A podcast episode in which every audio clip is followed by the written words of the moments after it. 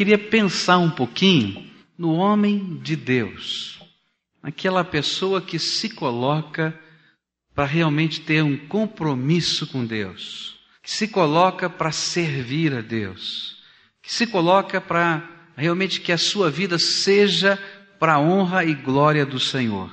A gente percebe em todas as áreas da vida que a gente precisa de pessoas, de homens, no sentido genérico da palavra, que realmente tenham caráter. Mas se a gente olhar para a vida da gente, se a gente olhar para uma escola, a gente vai precisar perceber que aquelas pessoas que trabalham ali precisam dessas mesmas qualidades. Se a gente olhar para qualquer área da sociedade, a gente vai encontrar essas carências. Mas quando a gente olha para a igreja, quais são essas características que fazem de alguém um homem de Deus? Alguém que realmente a gente possa perceber algo que vem da graça. Existe hoje um grande problema, uma crise entre carisma e caráter. Hoje se fala muitas vezes de poder, em vários sentidos, mas às vezes a gente não vê o caráter desse poder em tantas pessoas. E eu queria que você me ajudasse a estudar, olhando para um homem de Deus da Bíblia, que nos ensina carisma e caráter. Um homem cheio do Espírito Santo, cheio do poder de Deus, um homem através de quem Deus fez milagres surpreendentes, um homem que viveu milagres surpreendentes, a seu favor Deus fez milagres, mas um homem que tinha um caráter irreprovável e que as pessoas, mesmo quando tentaram acusá-lo, não conseguiram acusá-lo de outra coisa a não ser de ser um homem de fé. Eu estou falando sobre Daniel. E eu queria que você abrisse a sua Bíblia no livro do profeta Daniel, e eu gostaria de olhar para esta vida nos vários capítulos deste livro, pensando alguns versículos aqui e acolá, para que a gente pudesse compreender o caráter, o perfil deste homem de Deus. O que, que o fazia ser uma pessoa tão especial, uma pessoa que vai ser citada em vários livros da Bíblia. Ele é citado no livro de Ezequiel, ele é citado no livro de Mateus, ele é citado no livro de Hebreus, porque ele é um homem de Deus. A gente vai perceber alguns livros históricos dos judeus também citando, segundo Esdras vai falar a respeito dele, primeiro Macabeus vai falar a respeito dele, porque esse era um homem que impactou, deixou a sua marca. E eu queria olhar para a palavra de Deus e tentar aprender com a palavra de Deus o que que faz o perfil de um homem de Deus. E a gente vai olhar para as experiências, bem rapidamente passando por algumas experiências na vida de Daniel, tentar entender o que é que o fazia ser este homem de Deus, qual era o perfil, qual era a forma desse caráter. Abra sua Bíblia primeiro, então, em Daniel capítulo 1, versículo 8, e esse vai ser o nosso primeiro texto. Eu vou pedir que você não feche a sua Bíblia, porque senão você vai ter muito trabalho hoje, porque a gente vai ter que virar as páginas desse livro várias vezes, para que a gente possa ler versículos que nos ajudem a entender o caráter, o perfil deste homem de Deus chamado Daniel. Daniel capítulo 1, versículo 8. É o primeiro texto que nós vamos ler. Diz assim a palavra de Deus: Daniel, porém, propôs no seu coração não se contaminar com a porção das iguarias do rei, nem com o vinho que ele bebia. Portanto, pediu ao chefe dos, dos eunucos que lhe concedesse não se contaminar. Agora vamos orar, vamos pedir que o Espírito Santo de Deus nos ensine. Que a gente não veja apenas uma lição de história, mas que a gente possa ter uma lição de história aplicada pelo Espírito Santo à vida da gente. Vamos orar assim? Senhor, tu tens todo o controle, toda a autoridade no céu e na terra. E nós estamos debaixo da tua autoridade, queremos estar debaixo da tua autoridade. E nesta hora, quando vamos estudar, Senhor, a vida do teu servo Daniel, os compromissos que ele tinha contigo, que o fizeram ser um homem tão especial, no sentido, Senhor, da graça que o Senhor derramou, do poder que o Senhor derramou, da autoridade, do exemplo que ele nos deixou. Queremos te pedir, Senhor, que o teu Espírito Santo aplique, Senhor, estas coisas, este, este caráter à nossa própria vida e que nós, Senhor, possamos desejar ardentemente ter este caráter e esse perfil de pessoas, de homens e mulheres de Deus, cheios do Teu Espírito Santo. Oramos e clamamos no nome de Jesus. Amém, Senhor. Eu quero contar um pouquinho da história de Daniel. Daniel deveria ter em torno dos seus 16 ou 17 anos, quando uma tragédia muito grande bateu-se sobre o seu país. Ele era de uma família de nobres, ligada à linhagem real, da tribo de Judá, da família de Davi. Quando os exércitos de Babilônia destruíram a cidade de Jerusalém e levaram cativos, levaram prisioneiros para Babilônia. E esse jovem, junto com outros jovens de mais ou menos esta idade, foram escolhidos pelos oficiais do exército babilônico para que fossem levados à Babilônia com um projeto, um propósito.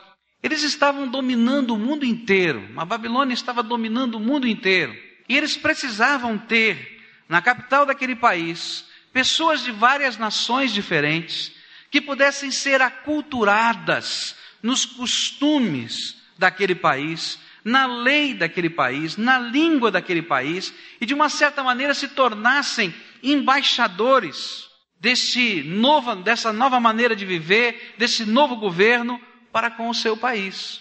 Mas que pudessem também transmitir a eles os problemas, a cultura daquela nação que estava sendo dominada. Então era uma estratégia política muito séria eles pegavam então os jovens de 16, 17 anos, levavam para a Babilônia, colocavam na universidade da Babilônia. Ali eles tinham que aprender a língua deles, tinham que aprender todos os costumes, tinham que aprender a religião, tinham que aprender o modo de pensar, a astrologia daquele tempo, todas essas coisas. E lá estava Daniel. E Daniel estava lá no meio daquilo tudo, uma série de conflitos no seu coração você pode imaginar deixar a família, deixar a casa, deixar a língua, ir como prisioneiro para um lugar estranho.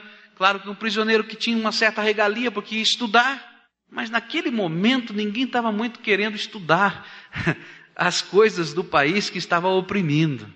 Quando chegaram lá, ele teve um problema de consciência e foi um problema muito sério de consciência. Porque ele descobriu que ele tinha que comer a mesma comida que o rei comia. E ele era judeu. E você sabe que judeu não come um monte de coisas, né? Por uma questão de religião. E depois ainda é pior, ele descobriu que as carnes de todos os animais que eram servidos no palácio eram oferecidas, eram mortas, não tinha açougue, não tinha matadouro, mas eram mortas em nome do deus Bel, que era o deus da Babilônia. E que ele teria que comer carne que fora sacrificada aos ídolos, aquela divindade que ele não cria, e de repente ele teve o primeiro problema de consciência. E agora? Qual deve ser a minha postura nesse país? Eu acredito que no meio do grupo que Daniel estava, muitos dos judeus que ali estavam disseram: Ó, oh, não tem jeito. Você tem que comer aqui o que vier e manda bala. Vai aí. Não tem jeito. Essa é a situação. Nós somos prisioneiros. Mas Daniel e seus amigos, e parece que isso era uma exceção, disseram: Nós não vamos nos contaminar com estas coisas. E diz a Bíblia que este homem de Deus, que na época era um adolescente, propôs no seu coração não se contaminar. Propôs no seu coração estar puro diante de Deus propôs no seu coração, com todo o idealismo, com toda a punjança, com toda a fé, dizer: eu, apesar de ser um prisioneiro em terra estranha, apesar de ter que aprender todas estas coisas que eu não sei que são, se são ou não do meu interesse, eu quero continuar sendo servo de Deus. Para mim, essa é a primeira característica de qualquer pessoa que queira realmente servir a Deus. É quando a gente olha para todas as forças que estão tentando nos aculturar à vida, ao mundo, ao dia a dia, aos valores, e nós olhamos para o nosso Deus e dizemos: Senhor, tu estás em primeiro lugar na minha vida, e eu quero propor no meu coração não permitir que eu me contamine com aquilo que não é teu e com aquilo que não te agrada. Não é fácil ser homem de Deus. Tinha muito judeu lá, mas aqueles que Deus encheu com o Espírito Santo, derramou poder e graça e que abalaram as estruturas desse governo sobre três reis diferentes, foram quatro moços, adolescentes nesse tempo, que talvez até desobedecendo os conselhos de pessoas mais velhas, menos idealistas, mais conformadas, fizeram aquilo que parecia ser uma loucura. Eles queriam continuar sendo o que sempre foram. Essa é a grande diferença entre o ser e o fazer. Há muitos de nós que, quando tomamos uma decisão ao lado de Jesus e recebemos Jesus como Senhor e Salvador da nossa vida, estamos muito preocupados no que fazer. E às vezes nós estamos fazendo muitas coisas, mas nos esquecemos que antes de fazer o que Deus mais quer, o que Jesus mais anseia, é que nós sejamos novas criaturas. O ser vem antes do fazer. E a coisa mais bonita é quando a gente aprende isso, que Deus quer fazer a gente uma nova criatura, um ser novo, é que a gente descobre que quem é continua sendo sempre, mesmo quando as pessoas não querem que eles façam o que devem fazer, porque eles não podem mudar aquilo que são. Esse moço, 16 para 17 anos, disse: Senhor, eu vou viver uma contracultura. Eu vou viver alguma coisa que talvez as pessoas vão dizer que é loucura, mas eu quero dizer que eu quero ser para ti. E o meu ser há de ser adoração para o Senhor. E quando a gente vai estudando esse livro, a gente vai descobrindo que esta visão que Daniel teve de ser para Deus, não se, não se contaminar, não deixar abrir brecha na vida presente, nesse momento da adolescência, permaneceu e fez com que esse relacionamento com Deus fosse crescendo. Primeiro ele começou dizendo: Não vou comer esses alimentos que foram sacrificados a ídolos que não são deuses para mim. Mas depois ele vai continuando, e na medida que ele vai tendo ascensão, na vida, destaque, ele vai sempre entendendo que é graça de Deus e ele não se permite contaminar com o orgulho. O orgulho da posição que ele vai assumir. Ele vai ser um dos homens mais poderosos daquele reino, apesar de ser um prisioneiro da Judéia. Ele não vai se deixar contaminar pelo dinheiro, porque as pessoas estavam doidas para que ele fosse um pouquinho mais maleável, 120 governadores, e ele era um dos ministros do rei, que governavam os governadores, e eles não aguentavam Daniel, porque Daniel era um homem que não se deixava contaminar com o dinheiro, ele era fiel, no pouco e no muito, para com o seu senhor que era o rei, porque ele fazia tudo para Deus, ele era primeiro.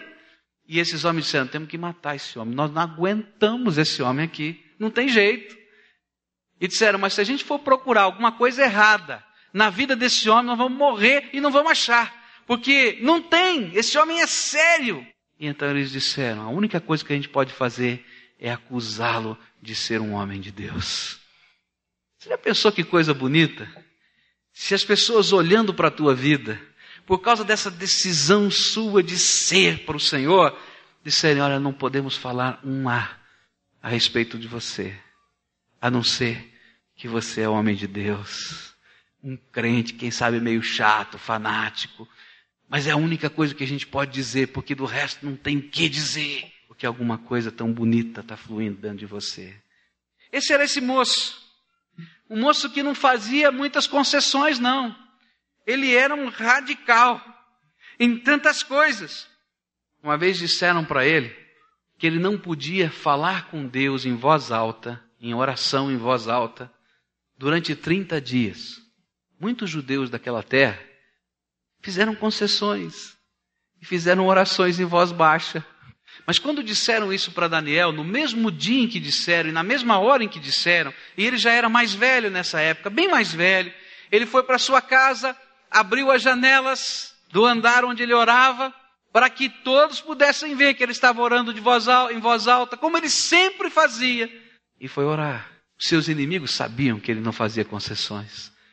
Imediatamente, quando ele começou a orar, chegaram para prendê-lo. E Deus teve que fazer um grande milagre, e foi livrá-lo dos leões. Porque ele não concedeu fazer oração em voz baixa 30 dias. Eu fico impressionado com um homem desse. Um homem de Deus.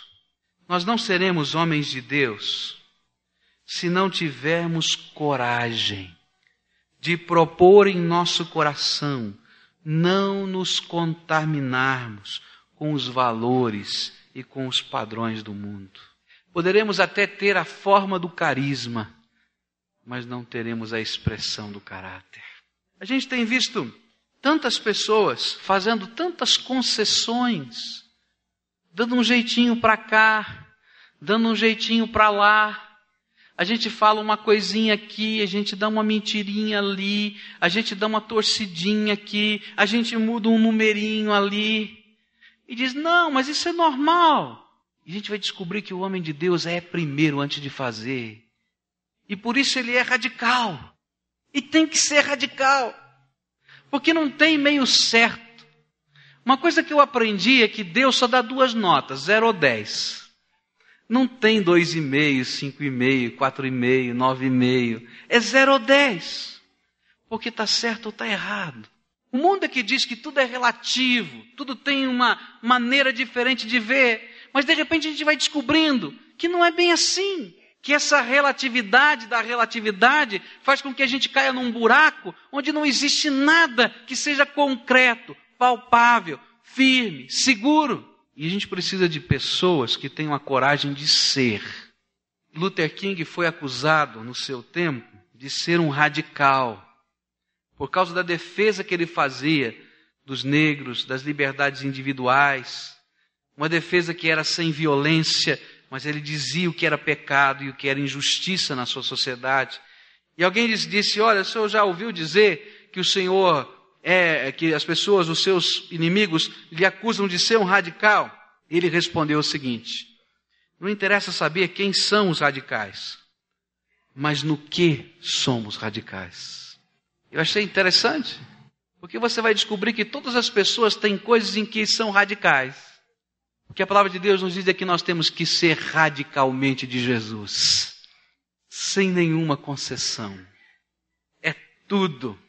Outra coisa que eu descubro é que quem é fiel no pouco é fiel no muito.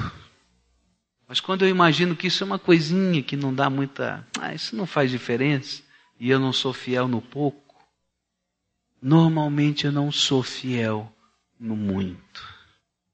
A pergunta que eu tenho para você hoje, em nome de Jesus, é: você já propôs no seu coração não se contaminar. Você já propôs no seu coração ser. Você já propôs no seu coração a radicalidade de pertencer a Jesus Cristo em qualquer circunstância, mesmo que seja para prejuízo. Você só poderá ser um homem de Deus com carisma e caráter quando a gente tiver a coragem de propor assim.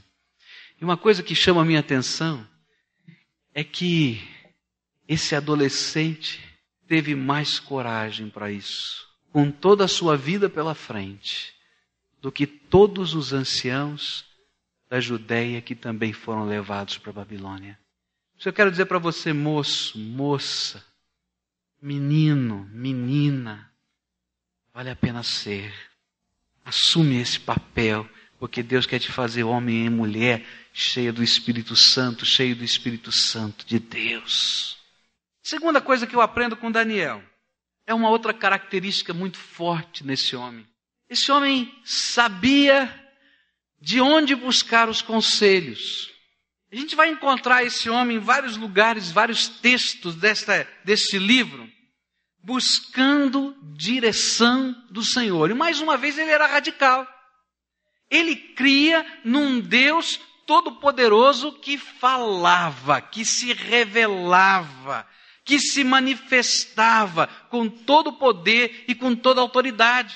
Ele tinha dentro dele uma coragem de crer que Deus podia falar, a ponto de, quando um rei maluco ter dito: Olha, estou perturbado com um sonho que tive, mas estou com medo de ser enganado por vocês que se dizem sábios, que se dizem aqueles que podem interpretar os sonhos. Então agora eu achei uma ordem real e que, se vocês não puderem me dizer qual foi o meu sonho e qual a interpretação, eu vou matar todo mundo. Os chefes dos magos babilônicos disseram: Rei, o que o senhor está pedindo, só Deus, só um Deus pode fazer. Não dá. Como é que a gente vai sonhar pelo Senhor? Não dá. Vou dizer, o senhor está ficando doido, não tem jeito. Vocês estão me enrolando, vocês vão morrer.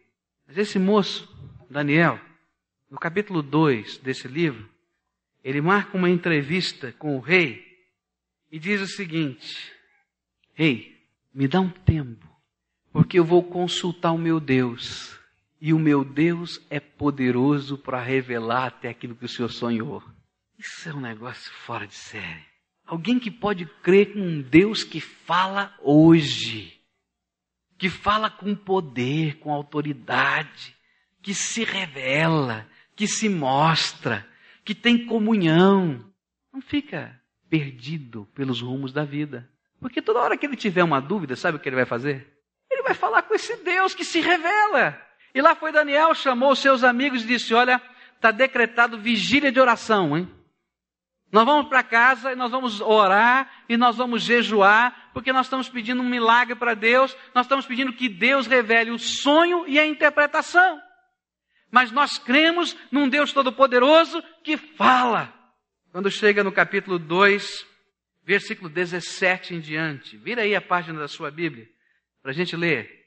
Capítulo 2, versículo 17 em diante, diz assim: E então Daniel foi para casa e fez saber o caso a Ananias, Misael e Azarias, seus companheiros, para que pedissem misericórdia ao Deus do céu sobre este assunto, a fim de que Daniel e seus companheiros não perecessem juntamente com o resto dos sábios de Babilônia. E então foi revelado o mistério a Daniel numa visão de noite, pelo que Daniel louvou ao Deus do céu. Disse Daniel: Seja bendito o nome de Deus para todos sempre, porque são dele a sabedoria a força, ele muda os tempos, as estações, ele remove os reis, ele estabelece os reis, é ele quem dá sabedoria aos sábios, entendimento aos entendidos, e ele revela o profundo e o escondido, e conhece o que está em trevas, e com ele mora a luz. Ó Deus de meus pais, a ti dou graças, e louvor, porque me desse sabedoria e força e agora me fizesse saber o que te pedimos, pois nos fizesse saber este assunto do rei.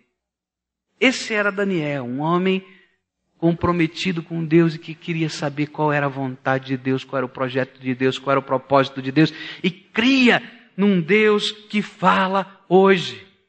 Nós vamos encontrar esse homem orando no capítulo 2, a gente vai encontrar no capítulo 6, versículo 10, dizendo que todos os dias ele tinha um encontro marcado com Deus e três horários do dia ele estava na presença de Deus naquela hora marcada e aquele tempo era precioso. E quando a gente fala em oração, as pessoas dizem: sou muito ocupado. Mas eu quero que você lembre que Daniel era um homem, um dos homens mais ocupados daquele tempo.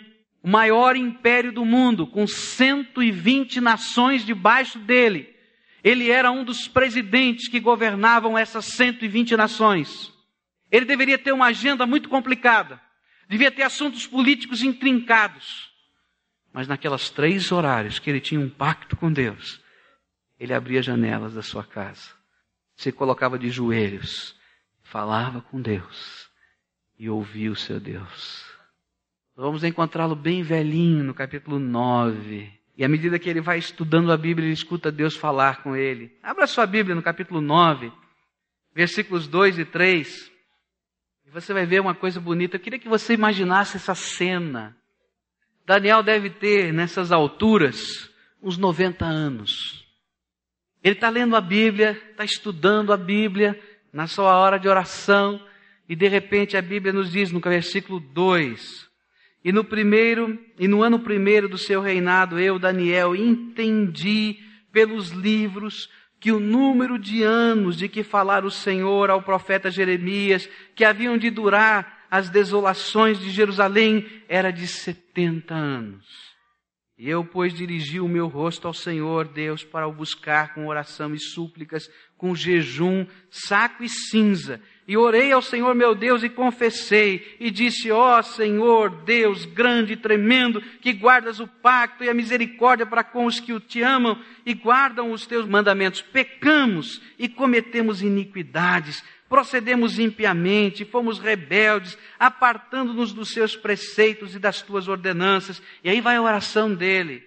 E lá no final, versículo 17: Agora, pois, ó Deus nosso, ouve a oração do teu servo e as suas súplicas, e sobre o teu santuário assolado, faze resplandecer o teu rosto por amor do Senhor. Sabe como é que eu vejo essa cena?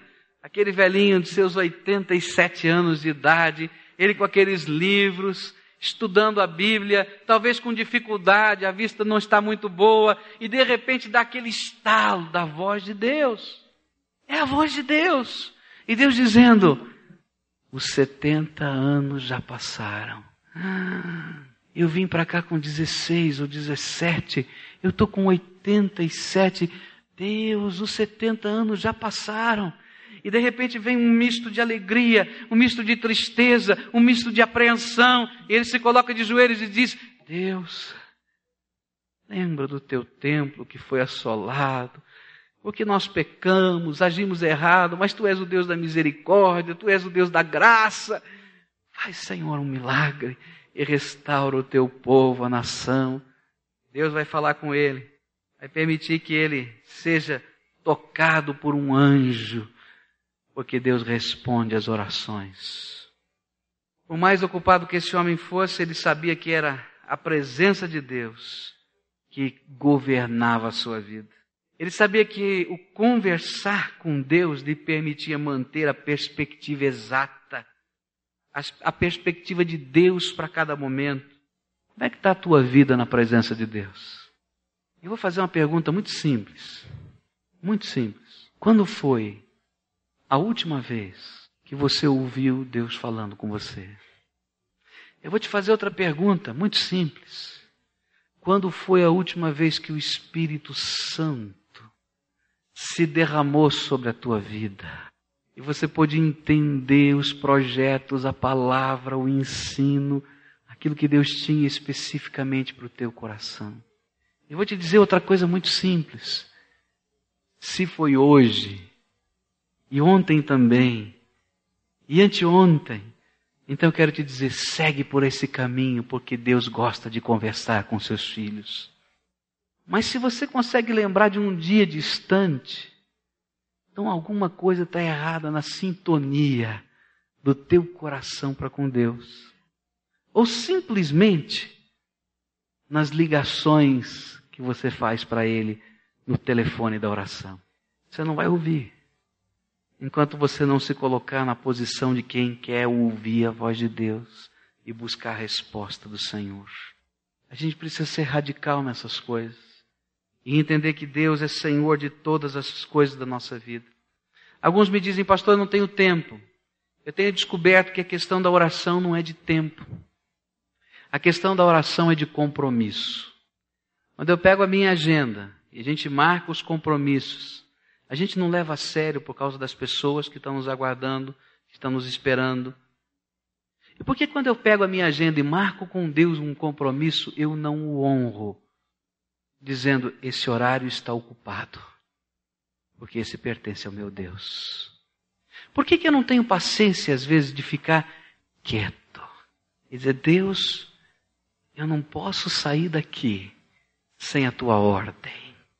E a gente vai ver como Deus vai se manifestando em graça, misericórdia, poder. E Ele derrama do seu Espírito Santo sobre a nossa vida, porque Ele tem prazer de ter comunhão com os seus filhos. Tem algum pai aqui que não goste de ter comunhão com seus filhos?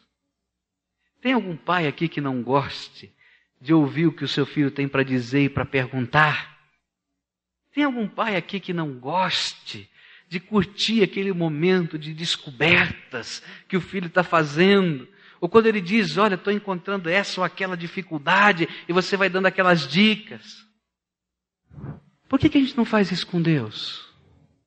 A gente enche a vida de um monte de coisa. Não foi decisão da gente?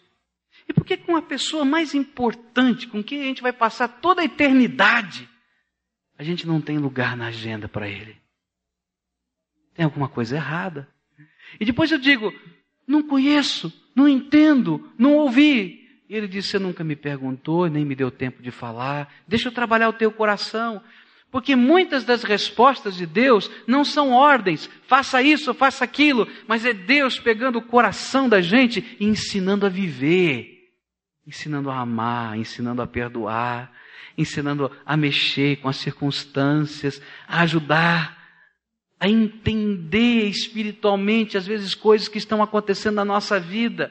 A gente está carregado de pesos porque a gente não tem olhos espirituais para enxergar a vida. E o Espírito de Deus precisa de tempo conosco para abrir os nossos olhos espirituais. E aí a gente vai começar a reconhecer, até andando pelo caminho.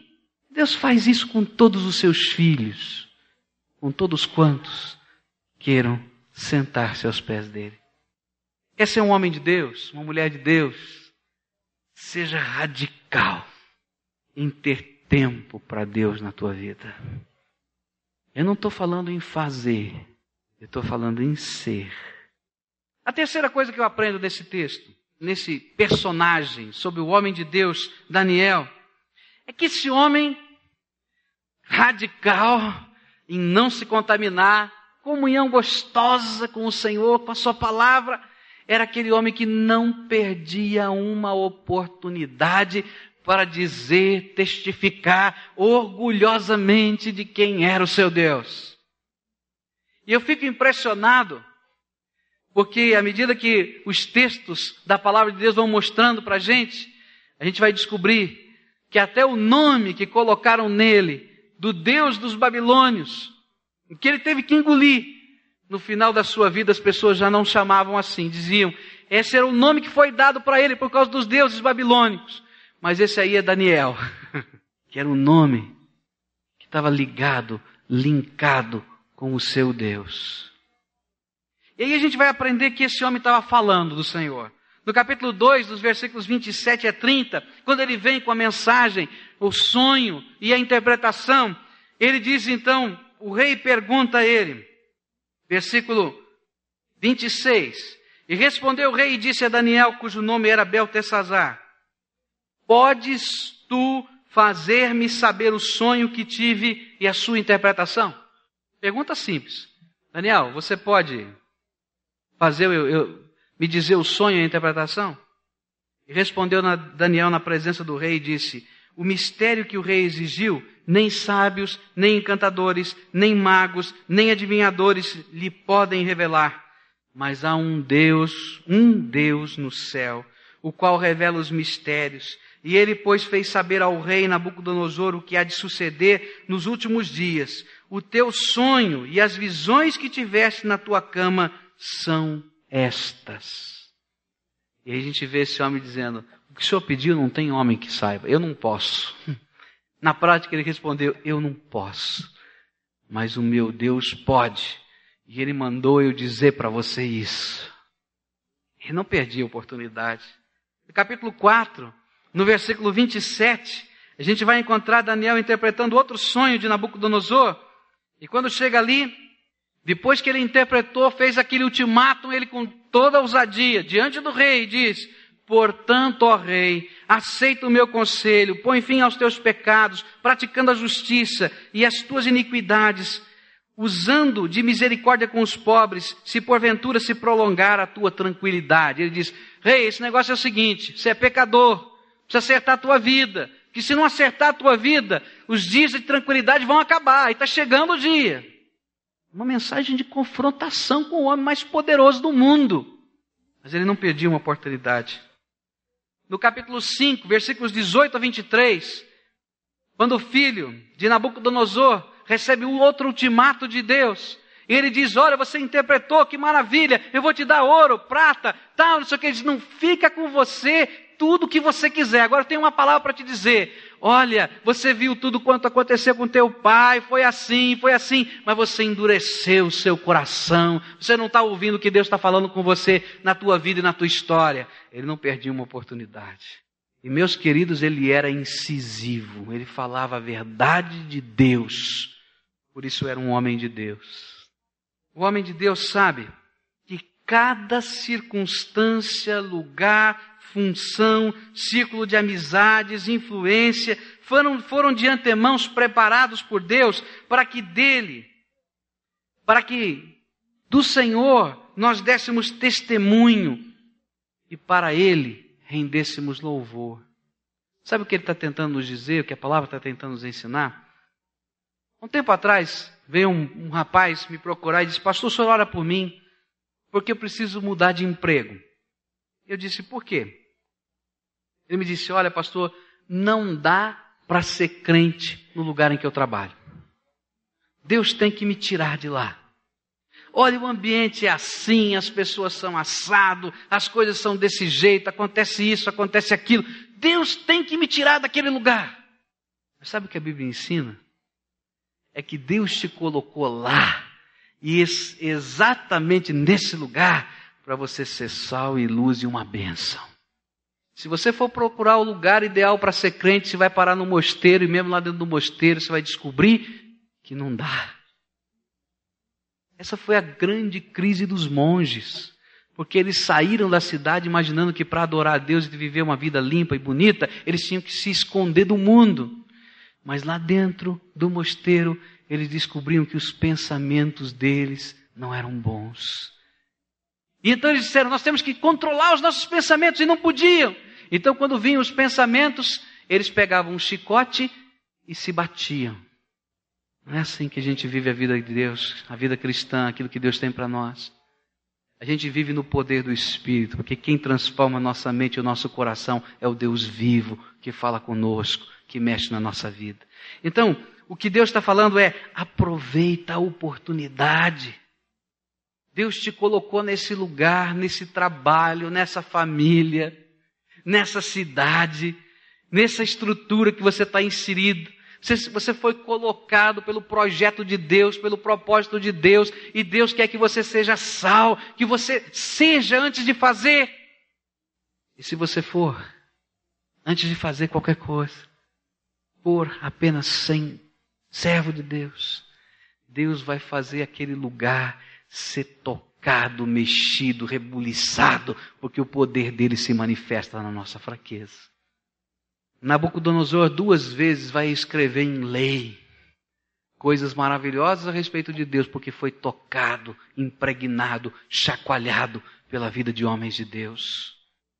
Dario, aquele que mandou Daniel para a cova dos leões, vai escrever e vai publicar para todo mundo que Deus faz ele é um Deus de sinais, e prodígios e milagres. Está lá na Bíblia. A última coisa, para a gente encerrar, essa visão, esse perfil. O homem de Deus sempre vai colocar em primeiro lugar, em primeiro lugar, o seu Deus. Só Ele tem o direito de assumir o trono do coração. Quando Daniel vai para a cova dos leões, a coisa é bem essa. A única acusação foi: ele é o mais fiel a Deus. Mais fiel a Deus do que a você, rei. Por isso ele não pode ser seu súdito e nem seu ministro. Mate-o. Agora, uma coisa que eu tenho aprendido, e eu quero que você guarde isso na sua mente, é o que Satanás tenta fazer com esses radicais capítulo 6, versículo 13. Está com a tua Bíblia aberta? Capítulo 6, versículo 13. Diz assim: Então responderam ao rei, dizendo: Esse Daniel, que é dos exilados de Judá, daquele povinho que foi preso, está aqui preso, ele, é, ele era primeiro-ministro do reino. Esse Daniel, que é dos exilados, de Judá, não tem feito caso de ti, ó rei. nem do interdito que assinaste. Antes, três vezes por dia, faz a sua oração. Sabe o que é que o inimigo gosta de fazer com a gente? Ele gosta de fazer você ter vergonha ou medo do compromisso que você tem com Deus. Sabia disso? Que o diabo gosta de fazer com que você tenha vergonha ou medo do compromisso que você tem com Deus. Na linguagem de hoje seria assim: esse, esse Daniel aí, não é o ministro, esse Daniel, aquele crentinho, olha a petulância dele, não leva a sério essa alta posição que o Senhor deu para ele, e nem o Senhor, não é leal. Ele para tudo para fazer oração. Ele não obedeceu a ordem que o Senhor deu de nesses 30 dias ninguém fizesse qualquer tipo de oração a não ser ao rei. Sempre o inimigo vai querer fazer você ter vergonha, vergonha do compromisso que você tem com Deus. Logo que eu aceitei Jesus como Senhor e Salvador da minha vida, Deus derramou um fogo no meu coração para falar dele. Eu queria falar dele em tudo quanto é lugar. Queria falar dele na escola. Queria falar dele na igreja. Queria falar dele para os meus vizinhos, para os meus amigos. Porque era alguma coisa tão preciosa que Deus tinha me dado, que eu não podia guardar para mim. E a primeira tática que o diabo usou foi essa: tentar me envergonhar. Eu comecei a levar minha Bíblia na escola. Eu botava a Bíblia em cima da carteira. E como adolescente eu pensava assim: bom, logo vai vir um fulano perguntar o que, que é isso. E agora é minha vez. Quando perguntar, eu mando bala. E eu fazia de propósito, botava lá em cima da carteira e deixava. Não deu outra. Passava um colega, o que, que é isso aí? Você não conhece? Você não tem na tua casa? Não, não acredito. É, isso aqui é a Bíblia, rapaz. Isso aqui é a palavra de Deus. Você já leu alguma vez? Não. Ih, rapaz, isso aqui é. Pegar e pam, começar a botar o plano da salvação ali para falar de Jesus. Né?